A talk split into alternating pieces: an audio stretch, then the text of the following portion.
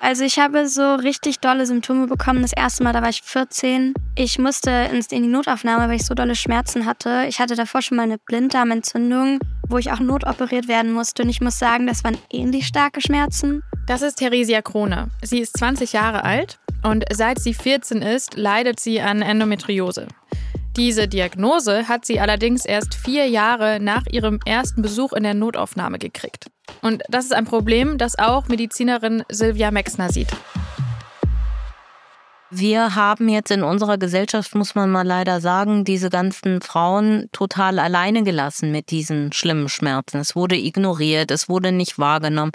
Ähm, es kann sich keiner vorstellen. Sylvia Mexner ist die einzige Professorin für Endometrioseforschung in ganz Deutschland und Leiterin des Endometriosezentrums an der Berliner Charité.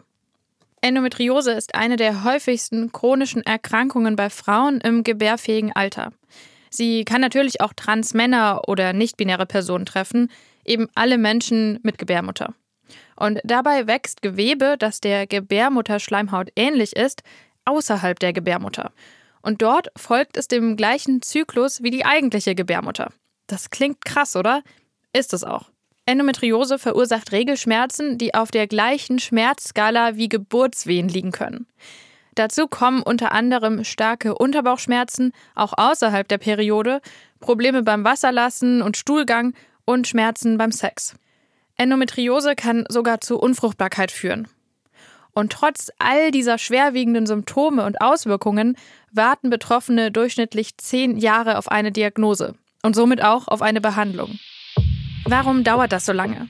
Woher kommt die absurde Idee, dass Frauen starke Regelschmerzen aushalten müssen? Und wie lässt sich Endometriose, wenn schon nicht heilen, wenigstens behandeln? Darum geht es in dieser Folge. Herzlich willkommen bei The Sex Gap. Hier geht es darum, wie in der Medizin Frauen und zum Beispiel nicht-binäre Personen benachteiligt werden.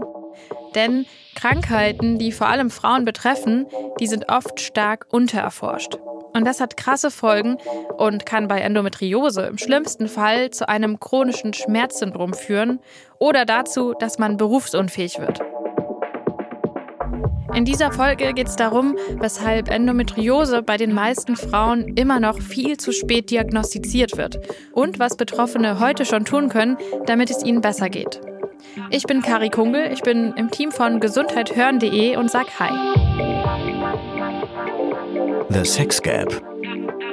Ein Podcast von gesundheithören.de und der Apothekenumschau.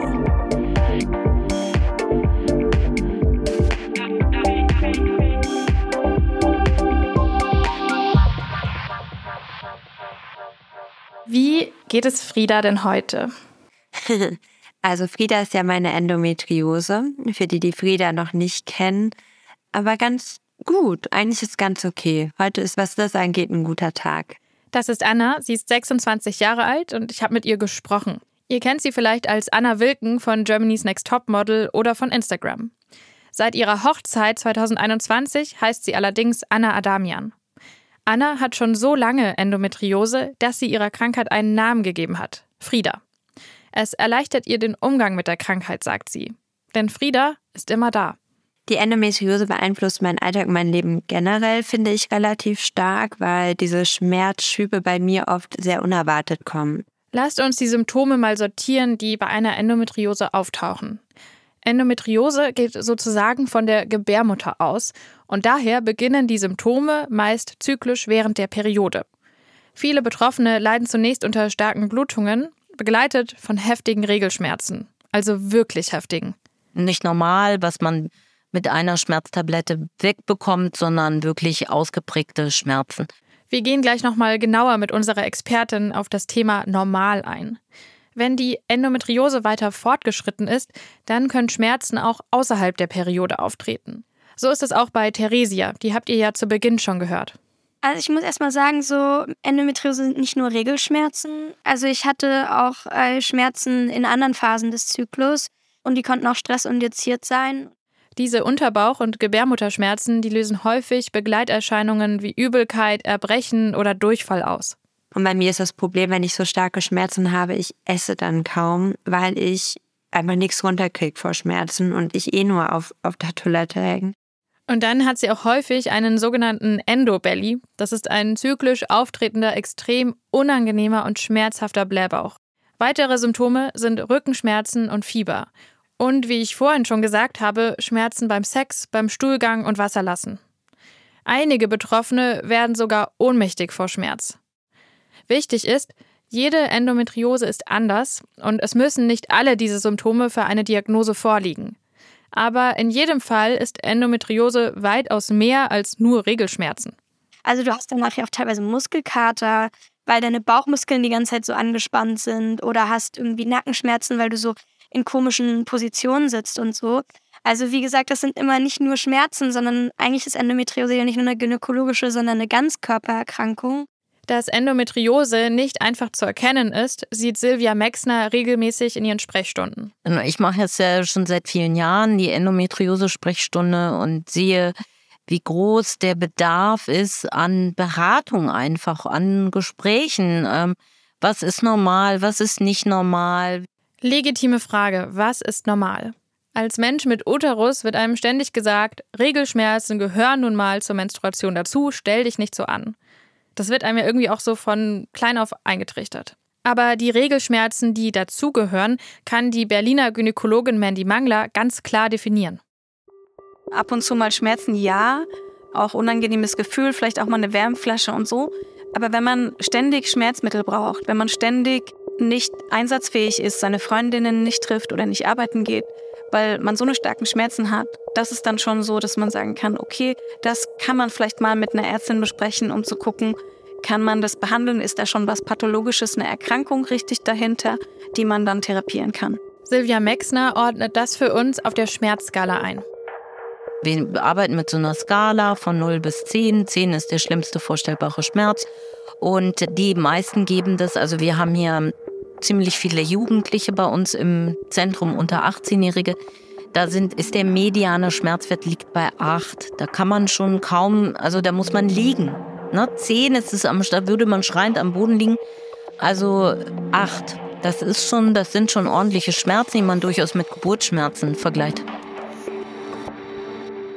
Das ist doch so krass einfach. Also ich finde meine normalen Periodenschmerzen schon so unangenehm, aber wenn ich mir jetzt vorstelle, wie Wehen und dann auch noch jeden Monat, die 20-jährige Theresia, die passt übrigens genau in Silvia Maxners Durchschnitt.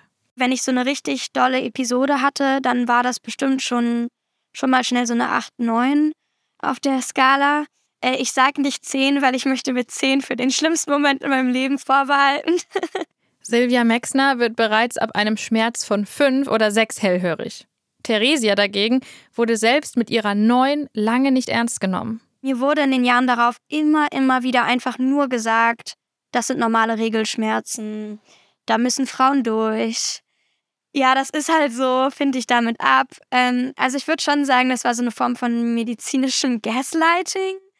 Also mir wurde im Prinzip nicht mal abgekauft, dass ich wirklich leide. Und das ist eine Erfahrung, die leider sehr viele Betroffene machen. Vor allem aber die, bei denen die Endometriose sehr früh beginnt, die haben also sozusagen noch keinen Vergleich zu normalen Regelschmerzen. Da haben es zum Beispiel die natürlich viel besser, die erst normale Regelschmerzen hatten und dann die Entwicklung, dass das schlimmer und schlimmer wird. Ne? Die können viel eher sagen, passen Sie mal auf, es war aber vorher nicht und jetzt ist das so. Das ist, äh, zeigt sich auch daran, dass die eine schnellere Diagnose haben. Stell dich nicht so an. Das ist so ein Satz, den sich Frauen immer noch viel zu häufig anhören müssen, wenn es um Zyklusbeschwerden geht. Und das führt dann häufig dazu, dass junge Betroffene gar nicht erst zum Arzt gehen. Die resignieren dann irgendwann, die kriegen das so von ihrem Umfeld äh, gesagt.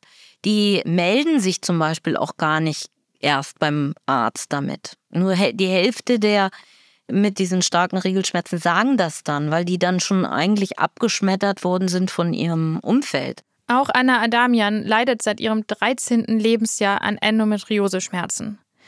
Und sie wurde nicht nur nicht ernst genommen, ich musste mir auch immer wieder eben anhören, äh, dass ich einfach Aufmerksamkeit suche. Ich bin halt auch ein Scheidungskind und das wurde mir immer zum Vorwurf gemacht, dass ich einfach ein Scheidungskind sei, welches Aufmerksamkeit sucht. Ich bin ja auch sehr zierlich und, und dünn. Und da hieß es halt auch immer, ich müsste einfach mal mehr essen, dann würden diese Bauchschmerzen weggehen. Die Gespräche mit Anna und Theresia, die haben mich echt beschäftigt. Das ist einfach so krass, was den beiden passiert ist. Um zu verstehen, woher das kommt, da lohnt sich ein kurzer Blick in die Medizingeschichte. Dass sich die Gesellschaft das so nicht vorstellen konnte, dass das so schlimm ist, das hat ja schon 1870 dazu geführt, dass man den Begriff Hysterie eingeführt hat. Das war ja damals wirklich auch Anfälle, zyklische Anfälle. Man hat es mit dem Uterus in Verbindung gebracht.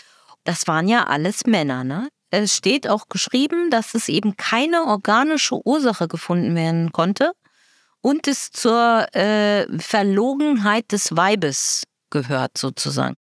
Es ist also historisch verankert, Regelschmerzen nicht ernst zu nehmen.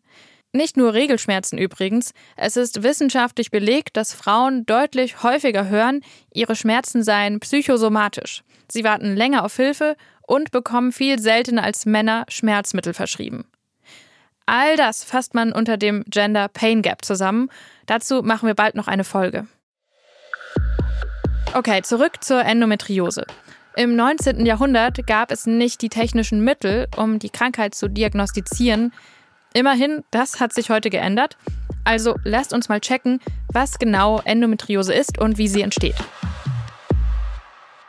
Häufig wird Endometriose so beschrieben, dass sich der Gebärmutterschleimhaut ähnliches Gewebe, sozusagen gutartige Wucherungen, außerhalb der Gebärmutter oder in der Gebärmuttermuskelwand ansiedelt.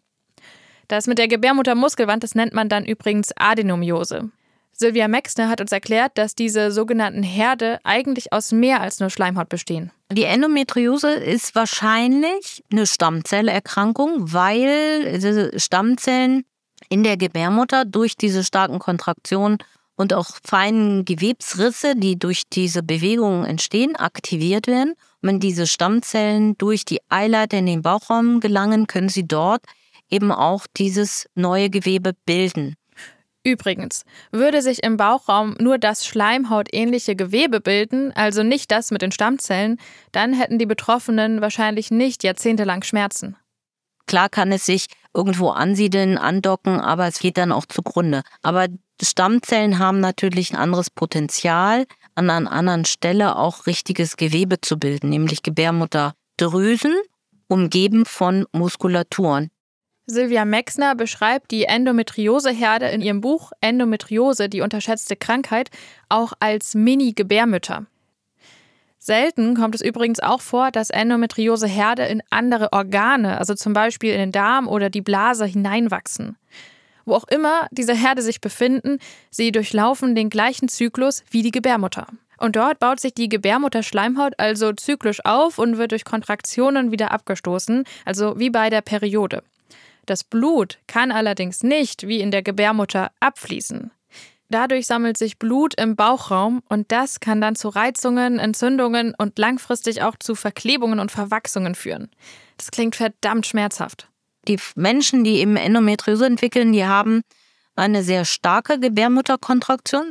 Starke Gebärmuttermuskeln sind ja jetzt mal per se nichts Schlechtes. Ganz im Gegenteil, wenn wir an Fortpflanzung denken. Und wir gehen eben im Moment davon aus, dass es ursprünglich super war mit der guten Kontraktionskraft dieses Organes, dass es sozusagen ganz früher auch sogar ein Überlebensvorteil war.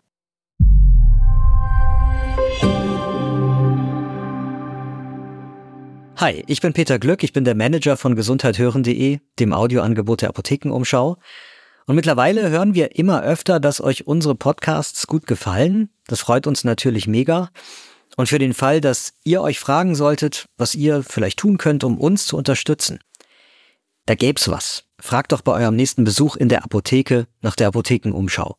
Gesundheithören.de und Apothekenumschau gehören zusammen und wir sind hier eine große Gesundheitsredaktion und genau wie alles, was ihr in unseren Podcasts hört, ist auch alles, was ihr in der Apothekenumschau lest, von den KollegInnen in unserer wissenschaftlichen Redaktion medizinisch und pharmazeutisch genauestens überprüft. Also, wenn ihr das nächste Mal in der Apotheke seid, nehmt euch eine Apothekenumschau mit. Das lohnt sich immer.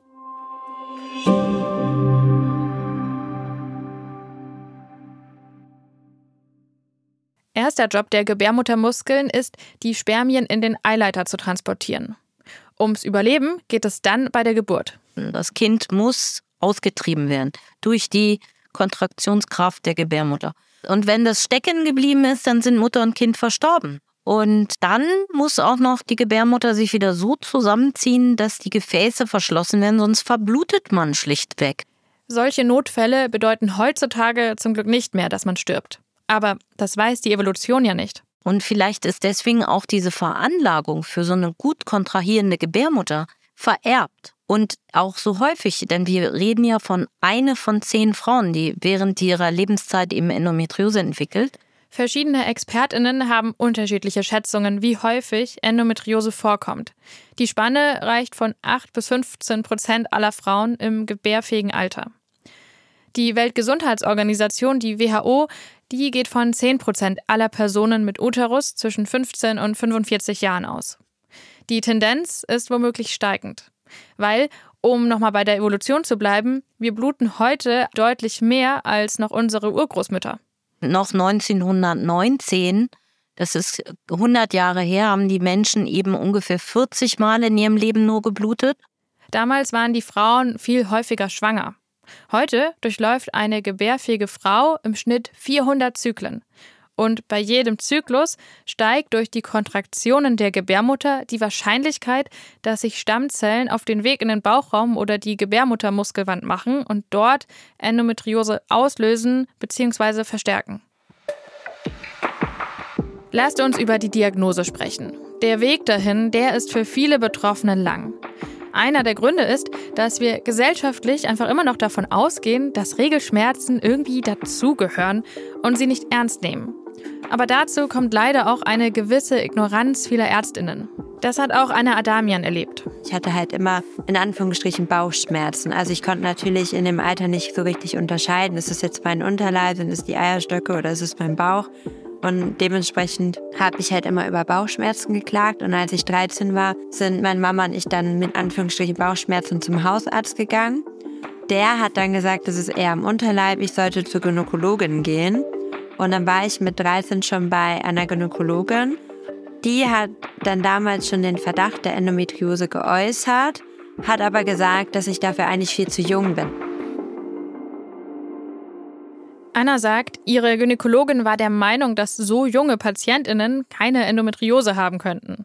Das ist aber falsch und liegt vermutlich an dem fehlenden Wissen über die Krankheit. Das ist aber nicht unbedingt die Schuld der Ärztin.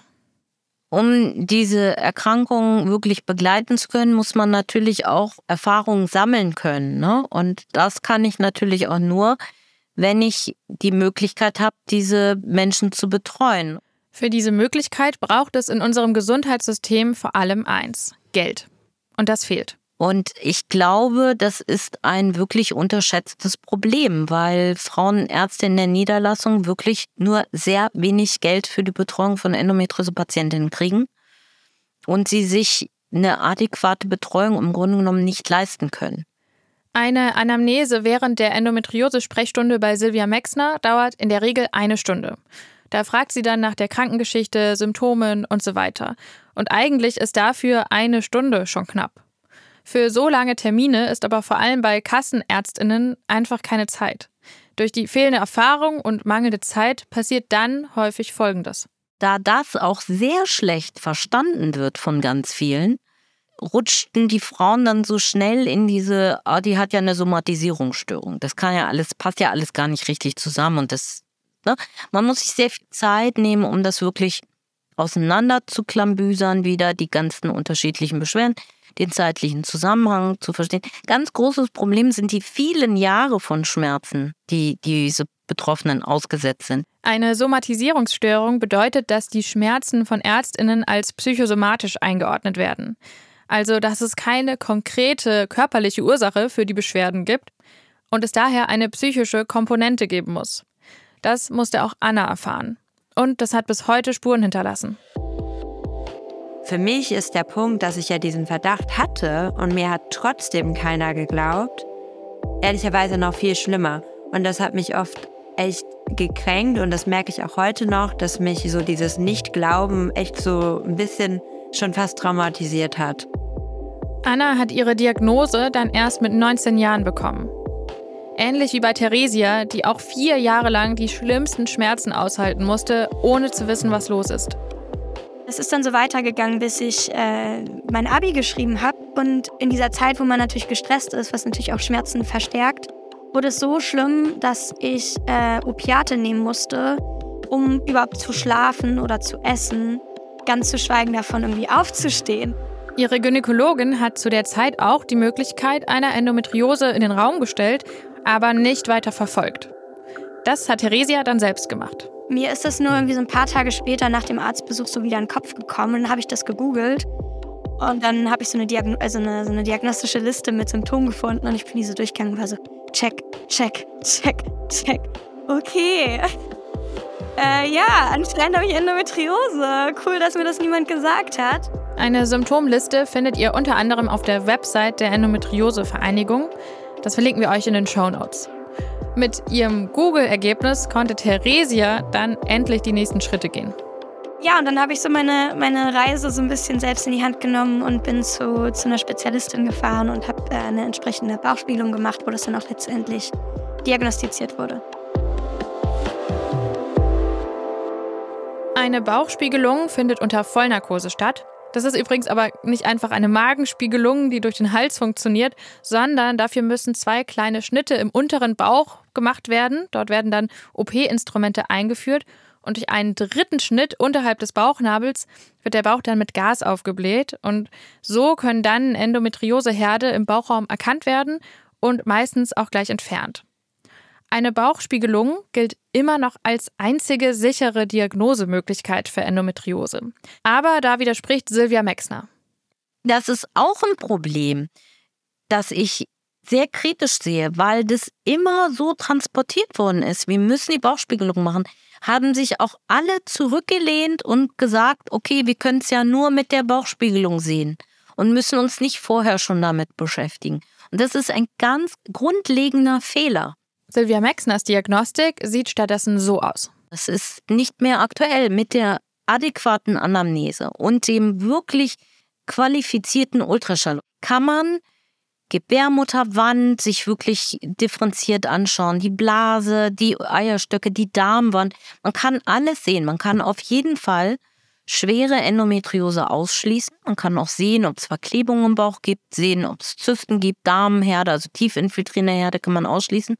Und da kann man durchaus eine frühzeitige Therapie einleiten. Ihr Team macht eine Bauchspiegelung wirklich ausschließlich zur Therapie, wenn sie sich schon so gut wie sicher sind, dass eine Endometriose besteht.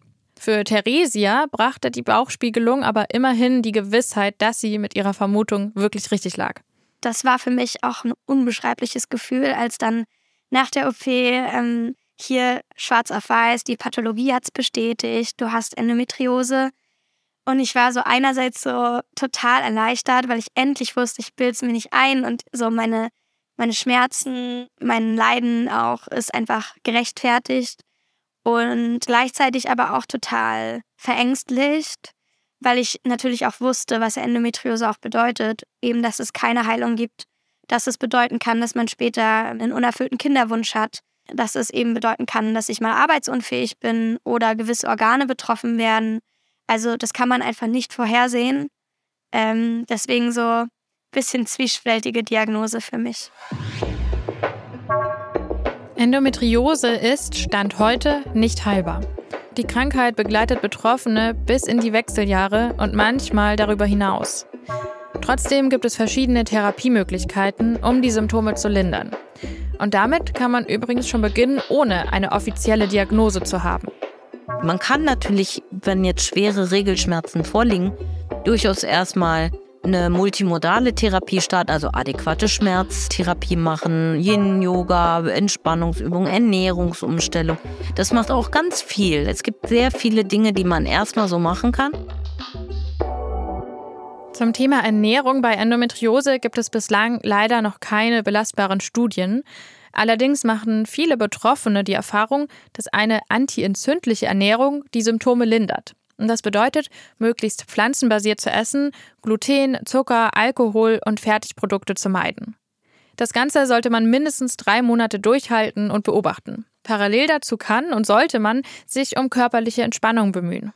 Es ist ja wirklich eine Schmerzerkrankung. Ich meine, das, das, der ganze Bewegungsapparat reagiert mit. Wir müssen ja verstehen, dass der Rumpf sozusagen durchs Zwerchfell oben abgeschottet ist, unten der Beckenboden, Bauch, Wand und Rücken und dass es eine Einheit ist. Wenn die Schmerzen dann wieder okay sind, kann man auch so bleiben. Bleiben die Schmerzen aber, muss man auch einfach sagen, okay, das ist jetzt aber doch zu doll wir müssen vielleicht eine Hormontherapie überlegen. Und die muss aber natürlich auch begleitet sein, weil heutzutage möchte keiner einfach Hormone nehmen.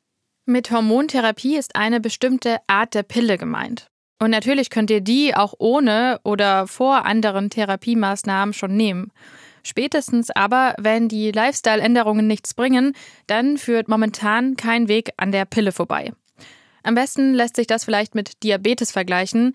Wenn es da nicht anders geht, dann muss man auch Insulin nehmen, um die Krankheit zu kontrollieren. Bei der Endometriose eignet sich für die Therapie die Mini-Pille am besten. Das ist ein Gestagen-Monopräparat. Dadurch, dass die Eierstöcke durch die Pille quasi in den Winterschlaf gehen, produzieren sie kein Östrogen mehr. Und der Organismus kommt ein bisschen zur Ruhe. Idealerweise bringt das schon genug Linderung. Auch Theresia nimmt aktuell die Pille. Und Anna ging es mit der Pille ebenfalls eine Weile besser. Als ich mit ihr gesprochen habe, war sie aber gerade in einer Kinderwunschbehandlung. Wenn die Schmerzen trotz Pille nicht weggehen, dann spricht das erst recht für den Befund Endometriose. Und jetzt erst würde Sylvia Mexner zur OP raten. Hat man weiterhin Schmerzen? Stimmt was nicht. Das ist für mich zum Beispiel der Moment, wo ich schon sage, wir müssen dann auch eine Bauchspiegelung machen und auch operieren. Durch die Entfernung von Endometrioseherden lassen die Schmerzen meistens deutlich nach. Aber es können sich bis zu den Wechseljahren erneut Herde bilden und häufig lässt sich der Schmerz auch durch die OP nicht komplett beseitigen. In sehr extremen Fällen werden manchmal auch die Gebärmutter und die Eierstöcke entfernt. Dadurch setzen die Wechseljahre ein und die können wieder andere Beschwerden mit sich bringen. Deswegen ist es so wichtig, sich so oder so mit der Krankheit irgendwie zu arrangieren, wie zum Beispiel Anna tatsächlich hat bei mir persönlich das Mindset sehr viel gemacht. Und da möchte ich auch vorweg sagen, dass es dabei nicht darum geht, dass man sich psychisch was einbildet oder nicht. Also die Schmerzen sind nach wie vor da. Ich habe nur für mich gelernt, mit der Endometriose umzugehen. Deshalb heißt sie ja auch Frieda. Natürlich kann ich immer weinend zu Hause sein und ich weine auch sehr oft vor Schmerzen und ich bin auch sehr oft an meinem Limit. Aber dieser Schmerz und die Endometriose, die geht dadurch nicht weg. Die wird bleiben. Und dann habe ich halt für mich gesagt, so, hey, komm, Anna, wenn du jetzt meinetwegen nur zwei Stunden wohin gehen kannst, ey, dann ist es okay, dann gehst du eher und dann ist das schade, aber du warst zwei Stunden da, hast zwei Stunden Spaß gehabt. Ich fasse nochmal für euch zusammen. Um eine Endometriose zu diagnostizieren, ist eine ausführliche Anamnese und ein gründlicher Ultraschall am wichtigsten. Eine Bauchspiegelung sollte nur bei einem gut begründeten Verdacht stattfinden und nicht zur reinen Diagnostik. Für die Behandlung der Symptome hat sich eine Therapie aus verschiedenen Ansätzen bewährt. Dazu gehören Ernährung, Entspannung, Schmerzmittel, Osteo- und Physiotherapie, die Pille, also eine bestimmte Art der Pille, und als letzter Schritt die Bauchspiegelung oder sogar eine Entfernung der Gebärmutter und der Eierstöcke. Wenn man das alles aber zu spät versucht, dann ist die Gefahr groß, dass der Schmerz chronisch wird und dann selbst durch OPs nicht mehr ganz weggeht. Und diese immer wiederkehrenden starken Schmerzen führen dazu, dass das Schmerzgedächtnis aktiviert wird und die Modulation verändert wird. Mit Modulation meint Silvia Mexner Veränderungen im Gehirn. Schon nach zwei Jahren wiederkehrender Schmerzen gibt es diese Veränderungen. Und die führen dazu, dass die Schmerzschwelle immer weiter sinkt. Den Mythos von Abhärtung oder Gewöhnung an einen Schmerz können wir an dieser Stelle also auch begraben. Zu Beginn dieser Folge haben wir gehört, dass es durchschnittlich zehn Jahre dauert, bis Betroffene die Diagnose Endometriose bekommen. Bis dahin sind die Schmerzen längst chronisch geworden. Am wichtigsten ist, die Betroffenen mit ihrem Leid ernst zu nehmen. Denn Endometriose verursacht nicht nur heftige Schmerzen, sie kann auch zu einem unerfüllten Kinderwunsch führen. Das war tatsächlich das Erste, was Theresia damals mit 14 von ihrem Arzt hören musste, also schon lange vor ihrer offiziellen Diagnose. Damals hat man dann nichts gefunden, außer so Zysten, was ja relativ auch typisch für Endometriose ist. Das hat man mir natürlich nicht gesagt. Stattdessen hat mir ein Arzt, der absolut gar keine Ahnung hatte, einfach gesagt, ja, wahrscheinlich wirst du nie Kinder kriegen, was halt erstens nicht stimmt und zweitens einfach auch krass ist, einer 14-Jährigen sowas in so einer unangenehmen Situation zu sagen und in so einer auch emotionalen Situation. Theresia hat recht, die Aussage stimmt so pauschal nicht. Trotzdem haben 30 bis 50 Prozent aller Endometriose-Betroffenen eine eingeschränkte Empfängnisbereitschaft, wie es wissenschaftlich heißt. Das kann an Verwachsungen oder Verklebungen der Eierstöcke und Eileiter oder im Bauchraum liegen. Oder an anatomischen Veränderungen der Gebärmutter oder Entzündungen im Becken. Auch Anna zählt zu diesen 30 bis 50 Prozent. Ich habe mir darüber noch nicht so einen Kopf gemacht und habe halt gedacht, okay, Eileiterfrei, bahnfrei, was soll da schon schiefgehen, ne? Und äh, habe dann aber zwei Jahre später mitbekommen, dass da einiges noch schiefgehen kann und dass es nicht nur daran liegt, ob man äh, freie Eileiter hat. Und das hat mir schon echt den Boden unter den Füßen weggeholt, weil ich damit in dem Moment einfach nicht gerechnet habe. Bei Anna kommt noch was dazu. Sie hat unter anderem noch eine Adenomiose, also Endometrioseherde in der Gebärmuttermuskelwand. Und bei unfruchtbaren Endometriose-Betroffenen liegt auch in 90 Prozent der Fälle eine Adenomiose vor. Mit Anna habe ich im Oktober 2022 gesprochen. Sie und ihr Mann waren zu der Zeit seit drei Jahren in einer Kinderwunschbehandlung und haben versucht, mit Hilfe von künstlicher Befruchtung schwanger zu werden. Häufig wird eine Endometriose oder Adenomiose überhaupt dann erst diagnostiziert, wenn eine Frau vergeblich versucht, schwanger zu werden. Deswegen ist es ja auch so wichtig, möglichst früh eine Diagnose und entsprechende Behandlung zu bekommen. Mit Theresia habe ich darüber gesprochen, was sie auf dem Weg zur Diagnose heute anders machen würde. Ich habe gelernt, auf meinen Körper zu hören. Ich weiß, wenn was falsch ist. Und wenn mir nochmal ein Arzt sagt, so, da ist nichts falsch, dann gehe ich auch gerne zum zweiten, dritten, vierten, fünften, bis mich jemand ernst nimmt. Und das wünsche ich eigentlich allen Menschen, vor allem natürlich Frauen und andere benachteiligte Gruppen weil genau diese Menschen ja auch im medizinischen System immer wieder diskriminiert werden und äh, nicht den Mut haben. Dass nicht jede oder jeder diese Kraft hat, vor allem nicht in akuten Krankheitsphasen, ist allerdings auch klar. Deswegen wäre meine Empfehlung wahrscheinlich einfach, sich jemanden aus dem Umfeld zu suchen, dem man vertraut, der man vertraut und so ein bisschen die Person als so dein Vertreter zu machen, dass man der Person einfach sagt, ich habe nicht immer die Kraft für mich einzustehen. Aber kannst du nicht mitkommen zu dem Arztbesuch? Kannst du nicht mitkommen, wenn ich irgendwie meinem Chef sagen muss, dass ich gerade nicht mehr kann? Und ja, mir helfen, für mich einzustehen, mich emotional zu stärken. Wenn ihr das Gefühl habt, es gibt aber gerade keine nahestehende Person, die ihr fragen könnt, dann gibt es auch Anlaufstellen wie die Endometriose-Vereinigung oder Selbsthilfegruppen, an die ihr euch wenden könnt. Das verlinken wir euch in den Show Notes. Und auch Theresia war es wichtig, nach ihrer Diagnose andere Betroffene nicht allein zu lassen.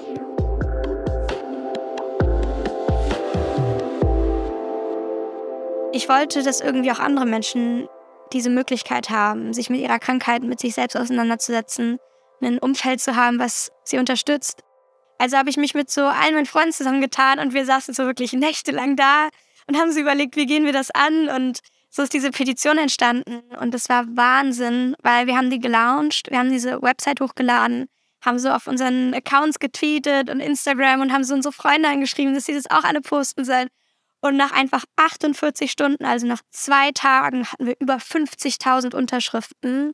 Die Petition hat das Motto End Endo Silence und fordert anzuerkennen, das ist eine Volkskrankheit, eine Epidemie im, im, im wörtlichen Sinne das ist eine Krankheit, die wir uns, der wir uns als Gesellschaft annehmen müssen. Und das ist eine Krankheit, die zu wenig Förderung hat, zu schlechte Versorgung. Und da müssen wir Geld investieren. Ein paar Tage nachdem ich mit Theresia gesprochen habe, im Oktober 2022, gab es übrigens auch endlich gute Nachrichten. Der Haushaltsausschuss im Deutschen Bundestag hat beschlossen, im Jahr 2023 bis zu 5 Millionen Euro in die Endometrioseforschung zu investieren. Ab 2024 soll dieses Budget weiter erhöht werden. Damit wird eine der Hauptforderungen von Theresias Petition endlich umgesetzt. Und auch in der Diagnostik gab es Ende 2022 Big News. Ein französisches Unternehmen hat bekannt gegeben, dass es einen Speicheltest zur Erkennung von Endometriose entwickelt hat. Und dieser Test soll zu 97 Prozent genau sein. Klingt ein bisschen zu schön, um wahr zu sein? Ist es laut Sylvia Maxner auch. Also der fokussiert sich auf die Endometriose, wenn im Bauchraum Härte sind. Und das lässt mich jetzt erstmal nochmal skeptisch sein, muss ich sagen, weil was machen wir mit der symptomatischen Betroffenen, die dann zwar einen negativen Test hat, aber trotzdem Schmerzen? Dann sagen wir, ah, sie haben aber keine Endometriose, also Haken 1, es gibt die Gefahr, dass Betroffene damit noch schneller abgewiesen werden, als sie es eh schon werden. Haken Nummer 2, der Preis. 800 Euro kostet der Test, der privat gezahlt werden muss. Und das wird so schnell wohl auch nicht günstiger. Da ist jetzt auch nicht zu erwarten, dass das jetzt übermorgen ganz, ganz billig ist. Also ich würde ja nicht sagen, wenn das 60 Euro kostet oder so. Aber so würde ich ja vorschlagen, bezahlt man doch bitte erstmal die Kolleginnen und Kollegen, die sich auch frühzeitig dann mit den Beschwerden wirklich adäquat beschäftigen können. Also es löst ja unser Versorgungsproblem auch nicht. Ne? Also wenn dann der Niedergelassene dann sagt, okay, machen Sie hier für 800 Euro den Test und dann gehen Sie ins Endometriosezentrum. Wo an der Charité stand Ende 2022 bereits 800 Betroffene auf der Warteliste stehen. Okay, ich habe verstanden. Was wir ganz dringend brauchen, ist zum einen Forschung, aber zum anderen eine bessere Versorgung überall in Deutschland. Und dafür wäre der erste Schritt eine Möglichkeit für niedergelassene Ärztinnen, Endometriosebehandlungen angemessen abzurechnen. Vielleicht kämen wir schneller dorthin, wenn Endometriose genauso bekannt wäre wie zum Beispiel Diabetes. Dass das nicht unrealistisch ist, zeigt das Beispiel Frankreich, wo Präsident Emmanuel Macron Anfang 2022 mit persönlichen Videos in den sozialen Netzwerken eine neue nationale Endometriose-Strategie verkündet hat. Das Ergebnis davon hat Theresia 2022 in Paris live erlebt. Und damit beenden wir diese Folge und zwar mit einer kleinen Geschichte, die so ein bisschen Hoffnung macht. Also ich wohne jetzt gerade in Frankreich und ich kann berichten, diese Strategie von Macron, die war jetzt nicht umfassend. Aber es ist wirklich doll, wenn ich hier Leuten sage, ich habe Endometriose. Jeder weiß, was das ist. Also hier habe ich persönlich das Gefühl, das ist jetzt nicht empirisch belegt, aber ich habe das Gefühl, so eine kleine Strategie, so ein kleines Instagram-Video vom Präsidenten hat schon so viel in so kurzer Zeit bewirkt, dass ich irgendwie optimistisch bin, dass das in Deutschland ähnlich werden kann. Stellt euch mal vor, in Deutschland würde unser Bundeskanzler auch sowas machen. Im Januar 2023, da hat Theresia Krone die Forderungen ihrer Petition übrigens höchstpersönlich an den Bundeskanzler überreicht. Olaf Scholz weiß also Bescheid. Ich sag mal so, wir warten auf ein Video. Das war's mit dieser Folge von The Sex Gap.